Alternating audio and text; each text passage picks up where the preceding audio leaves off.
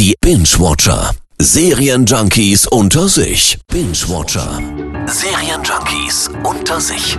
Und ich begrüße den Kollegen Fabian Baron. Hallo Per. Und du hast mal wieder eine Science-Fiction-Serie mitgebracht. Herzlichen Dank. Ist gar nicht meins. Das weißt doch ganz genau. Ich weiß es. Aber sag trotzdem, warum muss ich mir jetzt die zweite Staffel von Love, Death and Robots angucken? Weil das Konzept einfach richtig geil ist. Wie auch schon in der ersten Staffel gibt es unabhängige Episoden mit unterschiedlichen Geschichten und verschiedenen Stilrichtungen von verschiedenen Künstlern aus der ganzen Welt.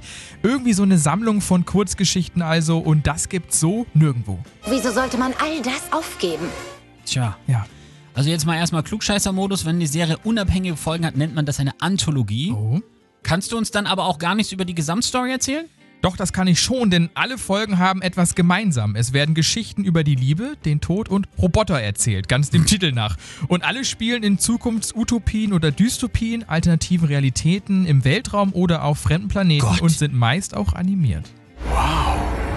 Ich glaube, es ist sowas wie ein Portal in eine andere Welt, die in unsere irgendwie festsitzt.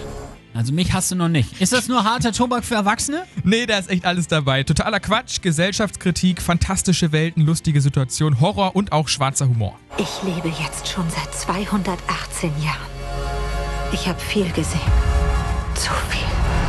Ah, Okay, totaler Quatsch, damit könntest du mich kriegen. Die erste Staffel war aber großer Erfolg, habe ich gelesen. Emmy gab es dafür, also kein Wunder, dass Netflix jetzt nachzieht. Acht Folgen, aber ziemlich wenig, finde ich. Ja, ich habe die Easy in anderthalb Stunden weggebinged, aber eine dritte Staffel wurde für mich zum Glück schon für 2022 angekündigt. Ah, Glück ist geschickt, Tirili. Genau das habe ich mir gewünscht. Binge-Watcher. Serienjunkies unter sich. Immer donnerstags in der Per Eggers Show.